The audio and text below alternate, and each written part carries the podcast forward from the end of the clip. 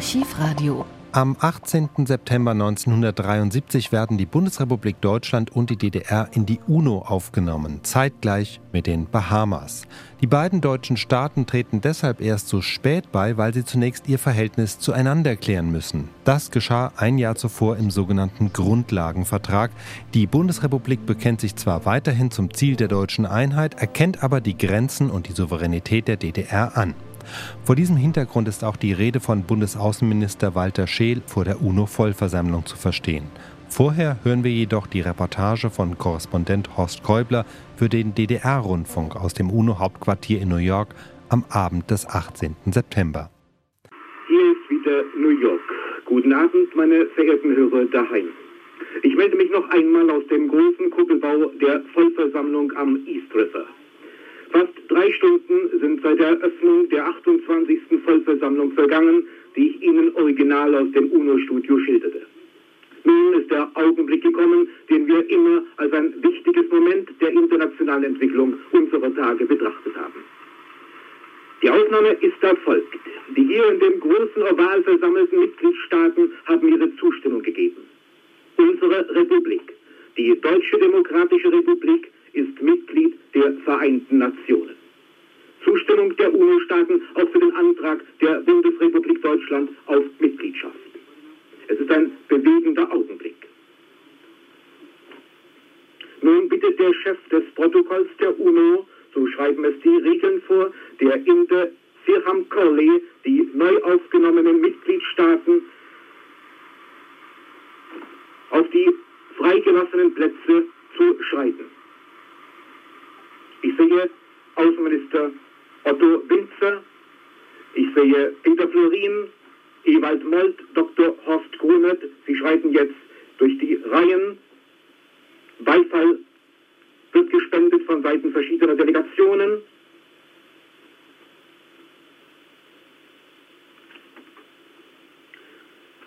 Genugtuung und Freude über diesen soeben vollzogenen Entscheidung der Vollversammlung steht auf ihren Gesichtern. Dr. Der Protokollchef, begleitet nun Außenminister Otto Winzer und die Mitglieder unserer Delegation direkt zu den Plätzen. Ich kann sehen, dass sie auf dem Wege dahin stehen bleiben. Einige Delegationen beglückwünschen ihn.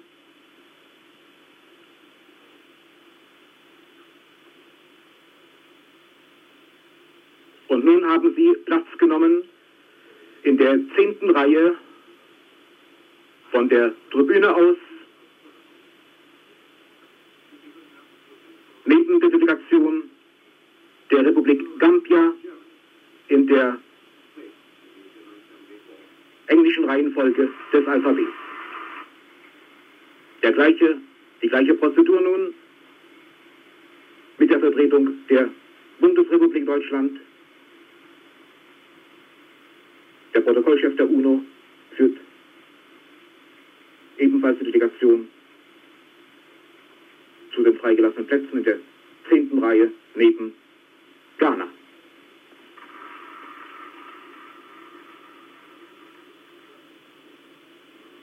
Nun, meine Hörer, Sie wissen so gut wie ich, dass es ein sehr langer und schwieriger Weg war, bis es soweit kam, dass die DDR ihren rechtmäßigen Platz als souveräner und gleichberechtigter Staat in diesem Weltforum der Staaten einnehmen konnte.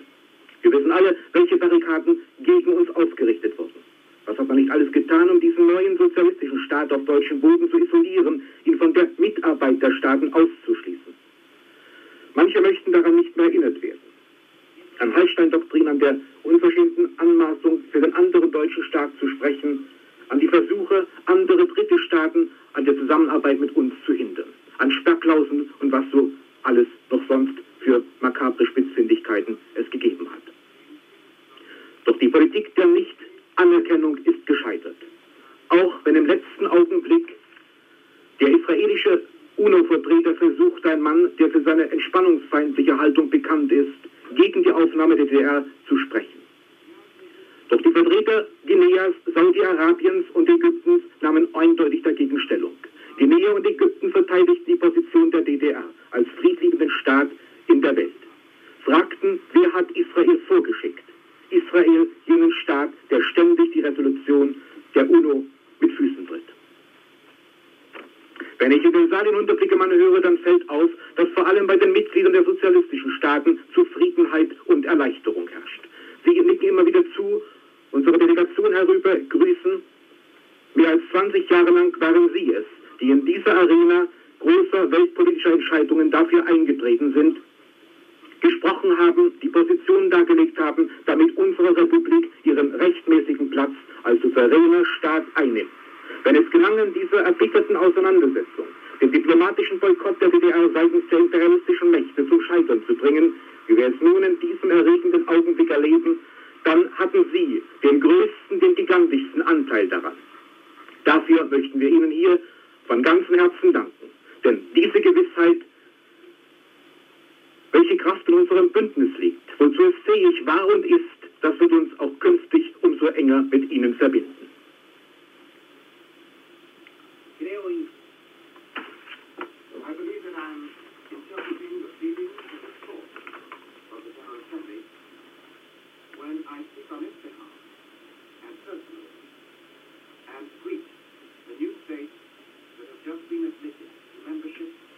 Nun begrüßt der neu gewählte Präsident, der UNO-Botschafter aus Ecuador, Leopoldo Benitez, die neu aufgenommenen Mitglieder, die nun in dessen Platz genommen haben.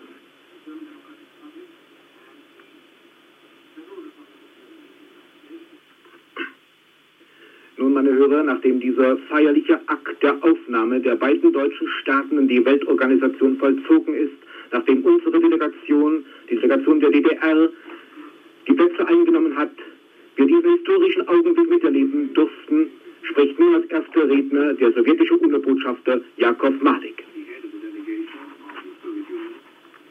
Er sagt, die Aufnahme der Deutschen Demokratischen Republik in die Vereinten Nationen kann nicht anders betrachtet werden als ein weiterer, unmittelbarer und besonders wichtiger Beweis für die Anerkennung der wachsenden internationalen Rolle und Autorität der DDR. Des ersten sozialistischen Arbeiter- und Bauernstaates auf deutschem Boden der konsequent für Frieden, internationale Sicherheit und sozialen Fortschritt eintritt. Die Rolle der DDR als Faktor des Friedens und der Sicherheit in den internationalen Angelegenheiten wächst ständig. Heute hat die DDR diplomatische Beziehungen mit 95 Staaten aller Kontinente.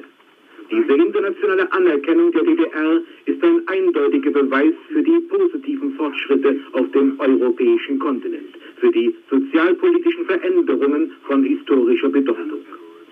Für das völlige Scheitern des Kurses der auf die diplomatische Isolierung und die politische Diskriminierung des sozialistischen deutschen Staates im System der UNO gerichtet war. Jakob Fort, die Sowjetunion verbinden mit der Deutschen Demokratischen Republik, einem aktiven Mitglied der sozialistischen Staatengemeinschaft, seit langer Zeit feste Bande engster und aufrichtigster Freundschaft. Wir gehören immer zu jenen, die die Aufnahme dieses Landes in die UNO und die allseitige Unterstützung haben. Heute können wir mit dem Gefühl des Stolzes, der tiefen Befriedigung und der erfüllten Pflicht feststellen, dass die Anstrengungen jener, die konsequent und beharrlich für gerechte und gleichberechtigte Beziehungen zu allen Staaten eintragen, sowie das Prinzip der Universalität der UNO verteidigen. Nicht umsonst waren. Sie wurden von Erfolg gekrönt. Die Aufnahme der DDR in die UNO wird ohne Zweifel zur Festigung des Weltfriedens und der internationalen Sicherheit beitragen. Dieser Schritt, der große historische Bedeutung hat, ist für alle friedliebenden Staaten und für die Organisation der Vereinten Nationen selbst von Nutzen. Es liegt im Interesse der Völker Europas und der ganzen Welt.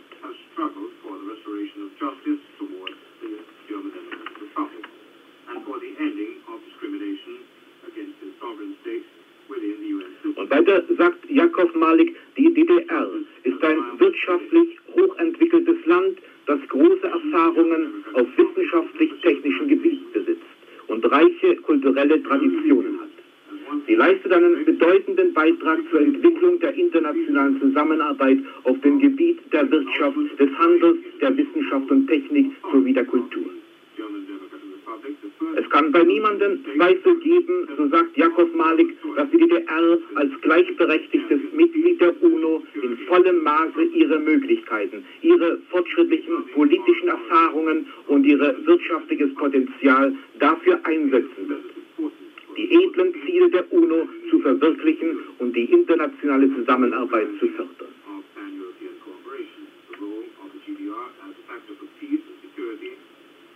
Die So fährt Jakov Mali fort, begrüßt auch die Aufnahme der BRD in die Vereinten Nationen.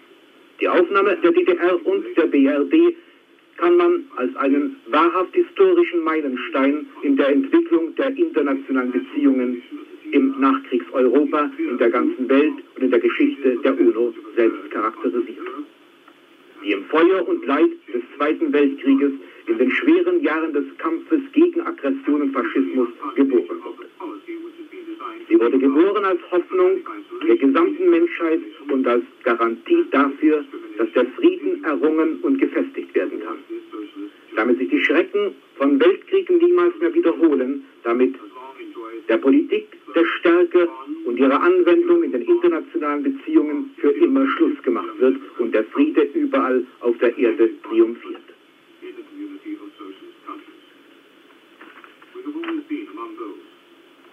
Die Aufnahme der DDR und der BRD in die UNO widerspiegele, so sagt Jakob Malik, die großen und nicht rückgängig zu machenden Veränderungen, die dank der Anstrengungen aller friedliebenden und fortschrittlichen Kräfte, vor allem der Länder der sozialistischen Gemeinschaft, während der ganzen Nachkriegsperiode in der heutigen Welt vor sich gegangen sind. Jakob Malik stellt weiter fest, dass die Tendenz zur Minderung der internationalen Entspannung und zur Durchsetzung der Politik der friedlichen Koexistenz über die negativen Tendenzen aus der Zeit des Kalten Krieges das Übergewicht gewinnt. In diesem Sinne ist die Aufnahme der DDR und der BRD in die UNO einer der überzeugendsten Beweise dieses positiven und nicht umkehrbaren Prozesses, der von den Völkern die Zuversicht verleiht, der den Völkern die Zuversicht verleiht, dass die Sache des Friedens der internationalen Zusammenarbeit, für die die Mitglieder der UNO wirken sollen und wozu sie die UNO-Charta verpflichtet, unbedingt triumphieren wird. Mit diesen Gedanken, meine verehrten Hörer, die Jakob Malik als erster Redner nach der Aufnahme der beiden deutschen Staaten besprochen hat, möchte ich mich aus dem Studio der Vereinten Nationen verabschieden, mich für die Unterstützung für diese Originalübertragung bei den verantwortlichen Mitarbeitern im UTIO-Hauptquartier bedanken und Ihnen, meine verehrten Hörer, noch einen Gruß nach diesem bewegenden Tag aus New York sagen. Einen Tag später spricht Bundesaußenminister Walter Scheel vor der UNO-Vollversammlung und greift auch hier das Thema auf, das die bundesdeutsche Debatte prägt. Resigniert die Bundesrepublik vor dem Status quo, also der faktischen Existenz zweier deutscher Staaten? Herr Präsident, vor 47 Jahren, fast auf den Tag genau, trat Deutschland in den Völkerbund ein. Acht Jahre waren seit dem Ersten Weltkrieg verstrichen. Der deutsche Außenminister Gustav Stresemann wurde von seinem französischen Kollegen Aristide Briand mit den Worten begrüßt, vorbei ist die Reihe schmerzvoller und blutiger Begegnungen, mit denen alle Seiten der Geschichte befleckt sind. Kein Krieg mehr, keine blutigen und brutalen Lösungen unserer Zwistigkeiten. Stresemanns Antwort wenn wir in die Höhe kommen wollen, können wir es nicht im Kampf gegeneinander, sondern nur im Zusammenwirken miteinander. Ein Dialog der Erwartungen und Hoffnungen, getragen vom besten Willen, eine flüchtige Chance des Friedens. Schon wenige Jahre später war sie vertan. Diesmal sind 28 Jahre seit dem Kriegsende verstrichen. Jetzt stehen zwei deutsche Außenminister vor den Delegierten. Hier zeigt sich das Schicksal meines Volkes. Ursprung und Opfer des Krieges, geteilt ohne eigenes Zutun, nun in zwei Staaten lebend, und ungewiss einer gemeinsamen Zukunft. Verstehen Sie, warum wir zögerten, den Schritt in die Vereinten Nationen zu tun? Es ist schmerzlich, der politischen Realität der Teilung des eigenen Landes ins Auge zu sehen. Wir befürchteten, ein solcher Schritt könnte den Eindruck erwecken, als resignierten wir, als hätten wir die Hoffnung auf Einheit aufgegeben. Wir machten uns Sorge, die Schranken zwischen den Menschen in Deutschland könnten durch die Mitgliedschaft beider Teile noch höher werden. Jetzt haben wir einen neuen Ausgangspunkt. Die beiden Staaten in Deutschland haben ihre Beziehungen zueinander durch den Grundvertrag vom 21. Dezember 1972 geregelt. Für Berlin kam das Vier-Mächte-Abkommen unter Beteiligung der beiden deutschen Staaten am 3. September 1971 zustande. Dieses Abkommen hat nicht zuletzt den Weg dafür freigemacht, dass Berlin West an unserer Mitarbeit in den Vereinten Nationen teilhaben kann. Unser Ziel bleibt klar. Die Bundesrepublik Deutschland wird weiter auf einen Zustand des Friedens in Europa hinwirken, in dem das deutsche Volk seine Einheit in freier Selbstbestimmung wiedererlangt. Gustav Stresemann sah sich einer Organisation von 53 Staaten gegenüber. Das Schwergewicht des Völkerbundes lag in Europa und europäisch waren seine Maßstäbe. Die Vereinten Nationen haben ein anderes Gesicht. 135 Mitglieder aus allen Teilen der Welt. Viele von ihnen haben in Ausübung ihres Selbstbestimmungsrechts koloniale Bindungen abgestreift. Könnte ich guten Gewissens vor Sie treten, ohne für meine Regierung, ohne für mein Land diese Entwicklung von historischer Tragweite zu begrüßen? Für uns ist das Selbstbestimmungsrecht unteilbar. Wer immer gemäß den Prinzipien der Charta sein Schicksal in die eigenen Hände nimmt, wer immer seine Freiheit in friedlicher Auseinandersetzung sucht, wird uns auf seiner Seite finden. Ich sage dies gerade als Europäer, als Angehöriger eines Staates, der seine Zukunft in einer Europäischen Union sucht. Vom alten Kontinent, von seinen Problemen, seinen Streitigkeiten sind Konflikte ausgegangen, die unermessliches Leid über die ganze Welt gebracht haben. Jetzt zum ersten Mal haben sich neun europäische Staaten entschlossen, durch ihr Zusammenwirken ein Element der Stabilität des wirtschaftlichen und sozialen Aufbaus unserer Welt zu bilden. Die Bundesrepublik Deutschland empfindet ihre Mitarbeit in diesem großen Einigungswerk als das Kernstück ihrer Politik. Nicht nur das Prinzip der Selbstbestimmung als universales Recht war dem Völkerbund fremd. Seine Zielsetzung war begrenzter. Der im Völkerbund organisierten Staatengemeinschaft ging es in erster Linie darum, eine Richtschnur für das Verhalten der Regierungen zu geben. Die Vereinten Nationen sind unter anspruchsvolleren Zeichen angetreten, die Achtung der Menschenrechte und Grundfreiheiten für jedermann zu fördern und zu festigen. Es geht um mehr als um die Sicherheit der Staaten um mehr als nur um ihre geregelten diplomatischen Beziehungen. Es geht um den Anfang und das Ziel jeder rationalen Politik.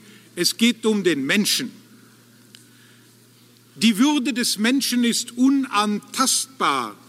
Sie zu achten und zu schützen ist Verpflichtung aller staatlichen Gewalt. So heißt es im Grundgesetz der Bundesrepublik Deutschland.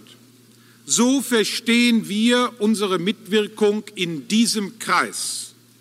Konkret bedeutet dies für uns, wir werden uns vor jedem Beschluss in allen Gremien der Organisation in erster Linie die Frage stellen, was bedeutet das für den Einzelnen? Jeder Mensch hat das Recht, sich frei zu entfalten und ohne Unterdrückung zu leben.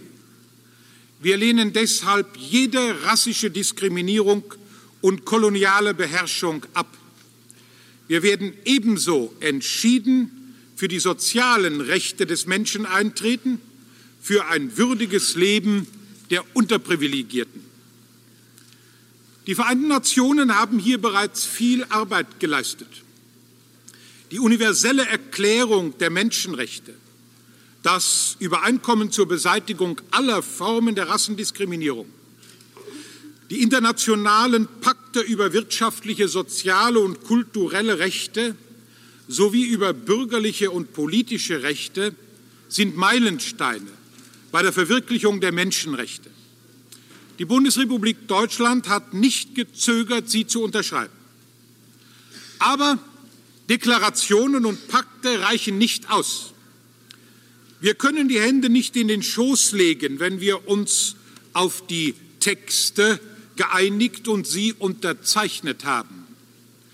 Solange die Menschenrechte immer noch mit Füßen getreten werden, solange gilt die Verpflichtung des Artikel 1 der Charta, die Achtung der Menschenrechte und Grundfreiheiten zu fördern und zu ermutigen. Das bedeutet, alles zu tun, um diese Rechte und Freiheiten in der Praxis durchzusetzen. Vielen mag das als Utopie erscheinen. Sie werden fragen, was bedeutet die Freiheit, wenn es nur die Freiheit ist, unter den Brücken zu schlafen?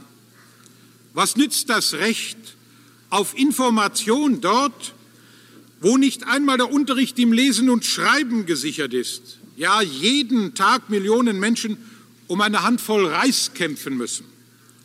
Sie haben recht. Wir dürfen es nicht dabei bewenden lassen, nur für Rechte und Freiheiten zu streiten. Dieser Kampf wird immer dann verloren, wenn wir nicht die materielle Existenz der Menschen sichern. Es ist kein Zufall, dass die Charta die internationale Zusammenarbeit zur Lösung von wirtschaftlichen, sozialen und humanitären Problemen in einem Atemzug mit der Achtung der Menschenrechte nennt. Universalität bedeutet auch Universalität der Verpflichtungen. Nur wenn wir das anerkennen, können wir die Spannungen beseitigen, die in den sozialen und wirtschaftlichen Unterschieden ihren Ursprung finden. Die Vereinten Nationen setzen über zwei Drittel ihrer Finanzmittel, ihres Personals im Kampf gegen Hunger, Krankheit, Unwissenheit ein. Diese Form des Kampfes, aber auch nur diese, haben wir von Anfang an unterstützt und deshalb versichere ich Ihnen, wo immer eine Schlacht um die Befreiung des Menschen von leiblicher Not, um sein Recht auf menschenwürdige Existenz geschlagen wird, dort werden Sie die Bundesrepublik Deutschland in der ersten Reihe der Kämpfer finden. Immer wieder ist die Rede von der einen, der anderen und der dritten Welt. Ich vermag den tieferen Sinn einer solchen Unterscheidung nicht zu erkennen. Sollten wir nicht stattdessen in Solidarität den Kampf gegen die Armut führen, gemeinsam als Bürger einer Welt? Wenn eine Politik dies möglich macht, so ist es die Politik der Entspannung. Meine Regierung hat daran mitgearbeitet. Die Entspannung soll keinen Exklusivcharakter haben, sie soll allen nützen. Der Abbau von Konfrontation kann Energien freisetzen. Sie sollen zur Überwindung wirtschaftlicher und sozialer Ungerechtigkeiten eingesetzt werden. Völkerbund und Vereinte Nationen sind beide geboren aus dem Leid zweier Weltkatastrophen mit Millionen unschuldiger Opfer. Nie wieder Krieg war der Aufschrei aller nach dem Ersten Weltkrieg. Dieser Gedanke beherrschte den Dialog zwischen Briand und Stresemann. Krieg als Werkzeug nationaler Politik, darauf verzichteten mehr als 50 Staaten im Briand-Kellogg-Pakt von 1928. Und dennoch kam es elf Jahre später zum Zweiten Weltkrieg. Waren deshalb jene Bemühungen zur Ausrottung des Krieges überflüssig? Artikel 1 der Charta der Vereinten Nationen setzt uns als Ziel, den Weltfrieden und die internationale Sicherheit aufrechtzuerhalten. Und dennoch hat es seit Verabschiedung der Charta viele bewaffnete Konflikte gegeben. Gewiss, es gibt ein prekäres nukleares Gleichgewicht der Großmächte. Ein dritter Weltkrieg droht uns nicht. Man redet nur von örtlichen Konflikten, von sogenannten Kleinkriegen. Die Zerstörung, sagt man, sei nicht so ausgedehnt und die Zahl der Toten geringer. Aber Sie werden mir zugeben, für die betroffenen Menschen ist dies ein schwacher Trost. Verwundung, Verlust der Familie, Flucht und Vertreibung Müssen sie für immer das Schicksal von Zehntausend, ja Millionen von Menschen bleiben? Sind das der Menschheit ewige Begleiter? Wir müssen die Saat der Gewalt im Keim ersticken. Mit der Charta haben wir gemeinsam der Gewalt abgeschworen, bei aller Anerkennung des Rechts auf Selbstverteidigung. Wir müssen diesen Schwur ernst nehmen. Wir müssen klar sagen, was mit Gewaltverzicht gemeint ist. Und wir sollten den Mut und die Kraft haben, alle unsere Probleme ohne Gewalt zu lösen. Das ist nicht nur eine Redensart. Die Bundesrepublik Deutschland hat nicht nur im eigenen Interesse, sondern aus internationaler Verantwortung auf Gewalt verzichtet. Gerade auch zur Lösung ihrer nationalen Frage. Kein politisches Ziel rechtfertigt die Gewalt. Kein Nationalismus, kein Klassenkampf, keine koloniale oder Rassenauseinandersetzung, weder Utopien noch Ideologien. Wir müssen uns dieses Minimum an Einverständnis in den Vereinten Nationen erarbeiten und daraus auch die notwendigen praktischen Konsequenzen ziehen. Unsere Welt ist unvollkommen. Das goldene Zeitalter bleibt nur ein schöner Traum. Aber das bedeutet nicht Resignation, nicht Verzicht darauf jeden Tag das Nötige, das Mögliche zu tun, um den Zustand unserer Welt zu verbessern. Aber es bedeutet wohl, die Grenzen menschlichen Tuns zu erkennen und nicht in Illusionen auszuweichen. Illusionen, die schon oft genug in der Menschheitsgeschichte der Ursprung der Gewalt gewesen sind. Der Friede kommt an erster Stelle. Die Zeit ist vorbei, in der die Völkergemeinschaft sich damit abfand, wenn ein Staat, eine politische Gruppe durch Gewaltanwendung das Zusammenleben aller störte. Unsere Zeit gibt keinen Raum für das Faustrecht mit der Waffe in der Hand. Universalität heißt zugleich gegenseitige Abhängigkeit und Beschränkung. Aber missverstehen wir das nicht. Abhängigkeit heißt nicht Abhängigkeit von dieser oder jener Großmacht oder gar von beiden zusammen. Es ist die Abhängigkeit eines jeden von jedem, auch die Abhängigkeit des Industrielandes vom Entwicklungsland. Wer kann noch behaupten, alle Folgen eines Konfliktes ermessen zu können? Wer ist noch in der Lage, die örtliche Begrenzung einer bewaffneten Auseinandersetzung zu garantieren? Die Entwicklung der Welt hat einen Sprung getan in den letzten 100 Jahren wie nie zuvor. Wir müssen das endlich zur Kenntnis nehmen, auch in der Politik. Wir müssen endlich Systeme zur friedlichen Streitschlichtung finden, wenn wir auf der Höhe der Zivilisation bleiben wollen, deren wir uns sonst so sehr rühmen. Nur die Vereinten Nationen können der Ort sein, wo der jetzt gesteigert um sich greifenden Gewalt Einhalt geboten wird.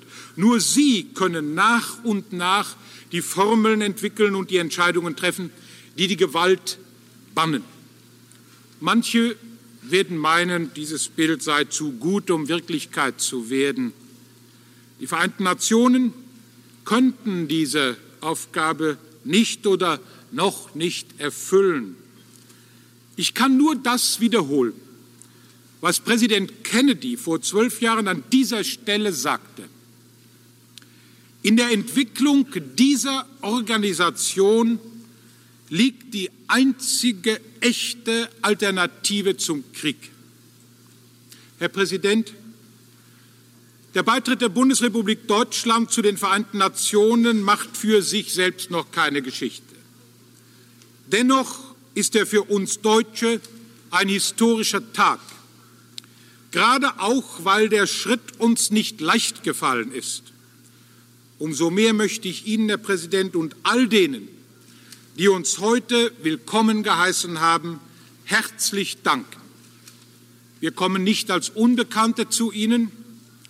Die Bundesrepublik Deutschland wirkt seit vielen Jahren konstruktiv in allen Sonderorganisationen der Vereinten Nationen mit.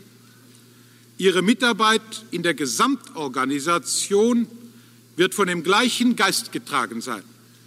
Sie werden uns immer dort finden, wo es um die internationale Zusammenarbeit geht, um die Bewahrung des Friedens und um die Rechte des Menschen.